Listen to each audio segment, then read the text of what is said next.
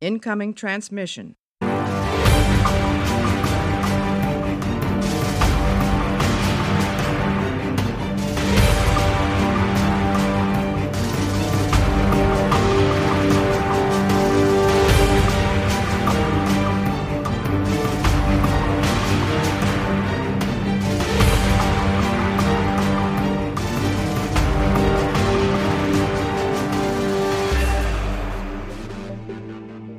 Ja, hallo erstmal, herzlich willkommen beim Warpcast. Heute mit einer Special-Folge. Der Mario mal ganz alleine, ohne den Chris.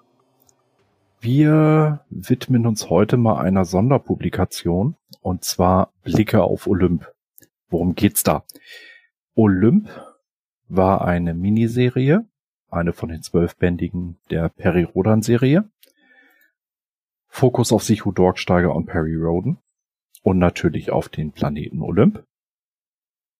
Erschien 12. Januar bis 15. Juni 2018 unter der Ägide der lieben Susan Schwarz alias Uschi Zietsch. Der Terranische Club Eden hat ein Blicke auf Olymp Sonderheft veröffentlicht in Printform kann ich euch wirklich nur aller, aller, aller, allerwärmstens empfehlen. Worum geht's da drinnen? Natürlich um eine genauere Beleuchtung der Miniserie. Ich gehe mal so ein bisschen durch das Inhaltsverzeichnis durch. Wir haben Geleitworte von Klaus Frick, Susan Schwarz und vom TCE, den Kurt Kobler.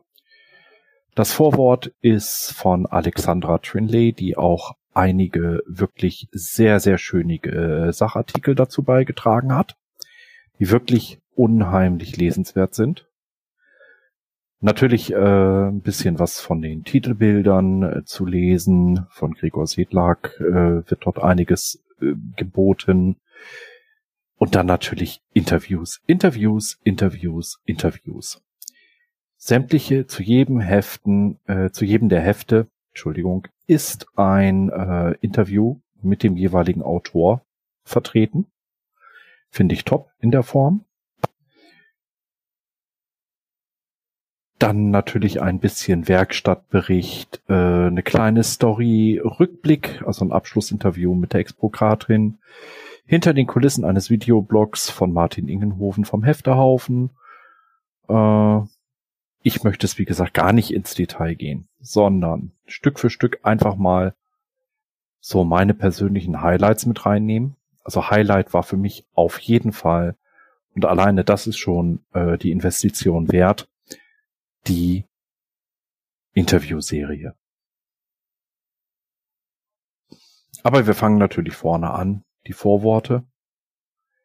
Ganz besonders hat mich gefreut das Vorwort von Klaus Frick, aber wer Klaus Frick kennt, weiß ja auch schon, ähm, er versucht immer so zwischen den Zeilen ein paar Sachen zu verpacken, die auch für uns als Leser immer wieder neue Einblicke und neue Perspektiven eröffnen. Im Vorwort haben wir dann unter dem Stichwort Diesmal geht es um Olymp von Alexander Trinley ein wirklich hervorragendes Vorwort. Ein bisschen Werkstattbericht quasi über dieses Printerzeugnis. Und dann natürlich Miniserien im Periversum, auch von Alexandra. Schön noch mit äh, einer Innenillustration aus Perirodan 477 über Anson Agyris, den Vario 500 in seiner Kokon-Maske, den Kaiser von Olymp. Sie bringt dort nochmal so ein bisschen äh, in sehr gestraffter und sehr leicht verträglicher Form auch für Leute, die vielleicht die Faszination Olymp so noch gar nicht nachvollziehen können. Ein bisschen was zur Geschichte von Olymp, dem Freihändlerplaneten. Eigentlich so ziemlich die zentrale Handelswelt sämtlicher Terraner. Speziell natürlich damals des Solaren Imperiums, später natürlich auch äh, der galaktischen Völker. Zumindest im Einzugsbereich der Terraner es gibt es natürlich auch andere äh, Handelswelten, die, denke ich, insgesamt über die gesamte Galaxis gesehen genauso wichtig sind wie Olymp, siehe Archon, Äh, siehe beispielsweise die Freihandelswelt und Drogenhölle Lepso.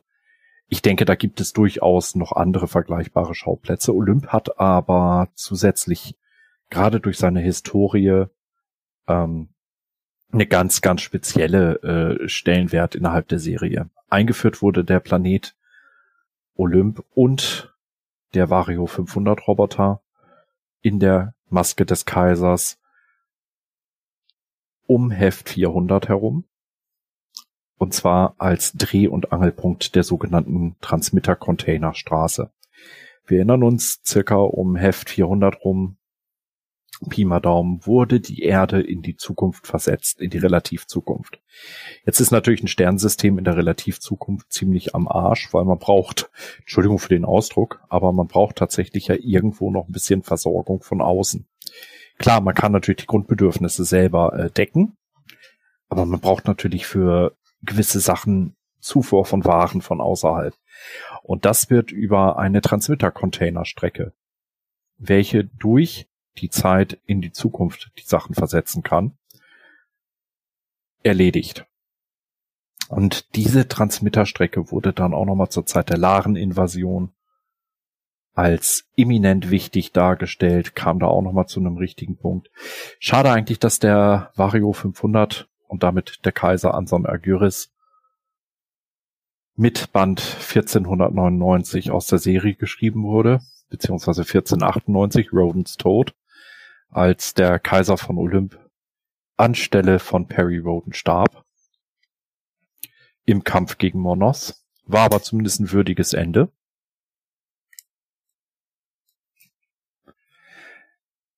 Die Freihandelswelt ist natürlich sehr stark verbunden mit dem Freihändlerkönig Roy Danton. Danton, wir erinnern uns, wurde mit Heft 300 eingeführt. Rodans Junior in Verkleidung. Und Olymp hat überall die Jahre immer wieder seine Highlights bekommen. Das wird hier auch in der Atlan-Serie nochmal angesprochen. Im Stardust-Mini-Zyklus. Ähm, da kann ich wirklich nur den Artikel, die Sachartikel von Alexandra wirklich ans Herz legen. Sie beleuchtet das auf eine so eine äh, schöne und kurze Art und Weise, kurz, prägnant und man kann vieles verstehen, ohne jetzt wirklich ein Rodan-Kenner zu sein oder jetzt extra wegen jedem Begriff in die Peripedia rennen zu müssen. Stardust hatte ich schon erwähnt. Die Stardust-Miniserie war eine der anderen Miniserien, genauso Archon, Jupiter, Terminus, Olymp, Mission Sol 1 und 2. Das waren die Miniserien. Ich persönlich muss auch sagen, Jupiter ist so eine Sonderminiserie, wenn man so möchte. Ursprünglich als sehr, sehr, sehr, sehr dickes Buch veröffentlicht.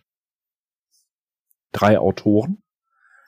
Und hier in diesem Fall hat Kai Hirt den Ziegel Olymp genommen, überarbeitet mit eigenen Texten, speziell natürlich im Intro und im Outro erweitert und hat aus einem 800 Seiten Ziegel eine zwölfbändige Miniserie kreiert.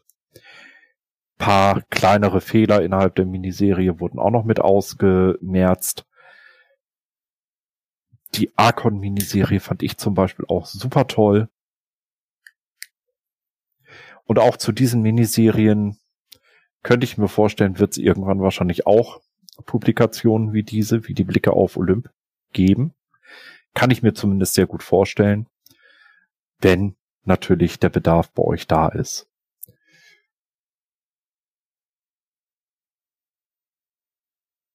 Ja. Cut.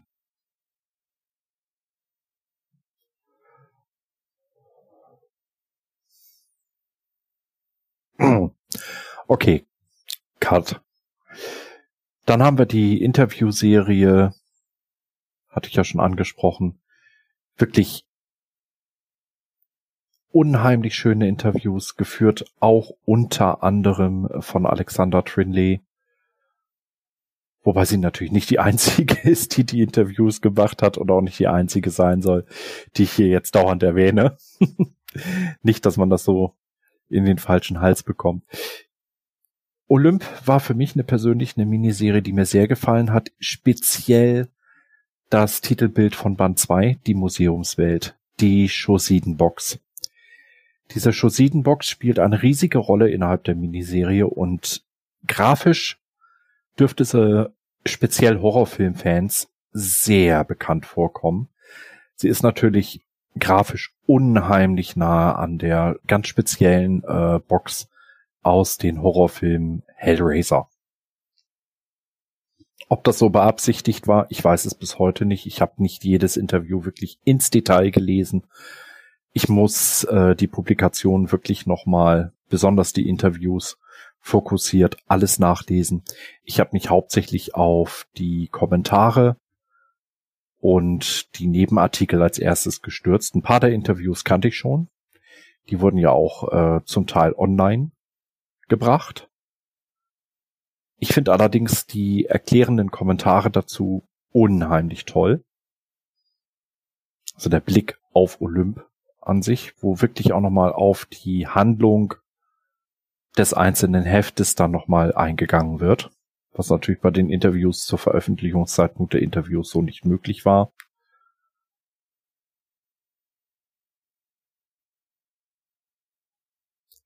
Dann haben wir natürlich immer noch mal so kleine Anmerkungen zusammengesucht, unter anderem zum Beispiel aus Uschi Zietsch ihren Blog.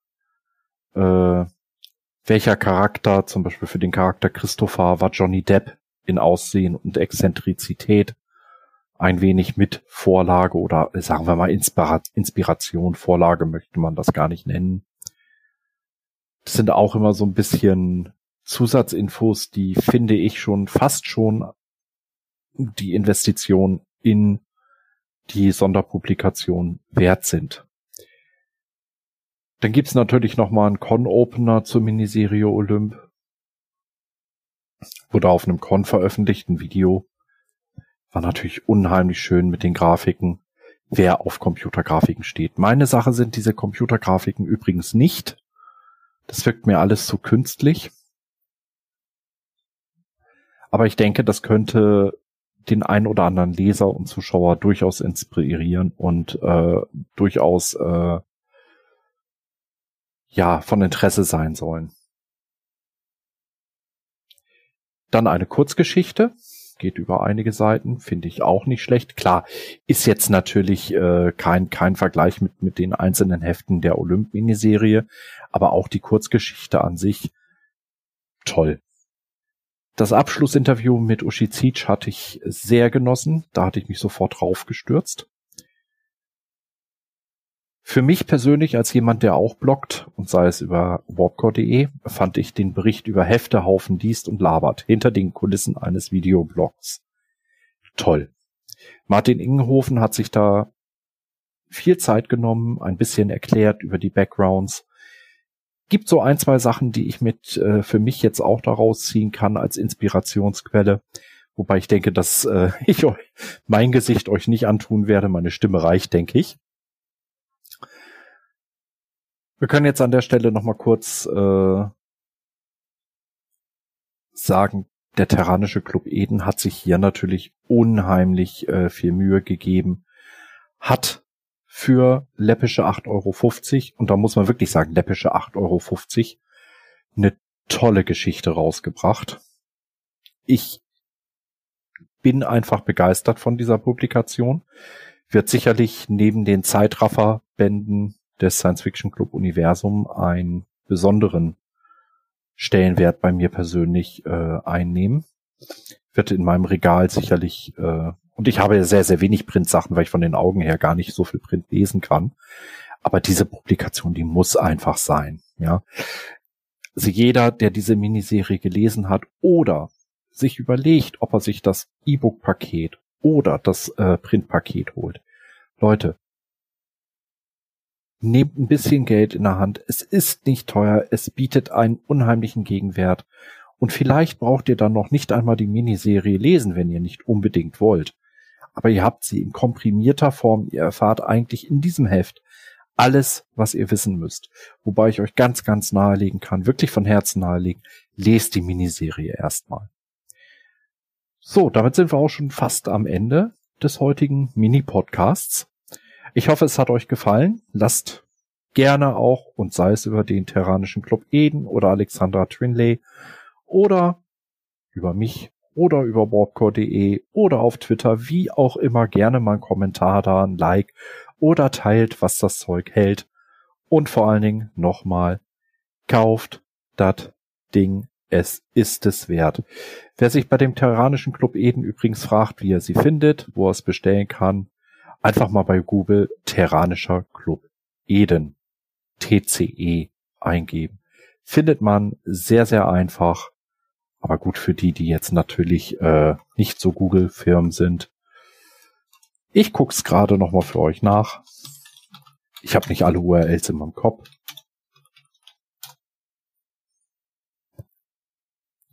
Einfach mal www.terranischer, also Terra mit Doppel R, terranischer minus Club minus eden.de.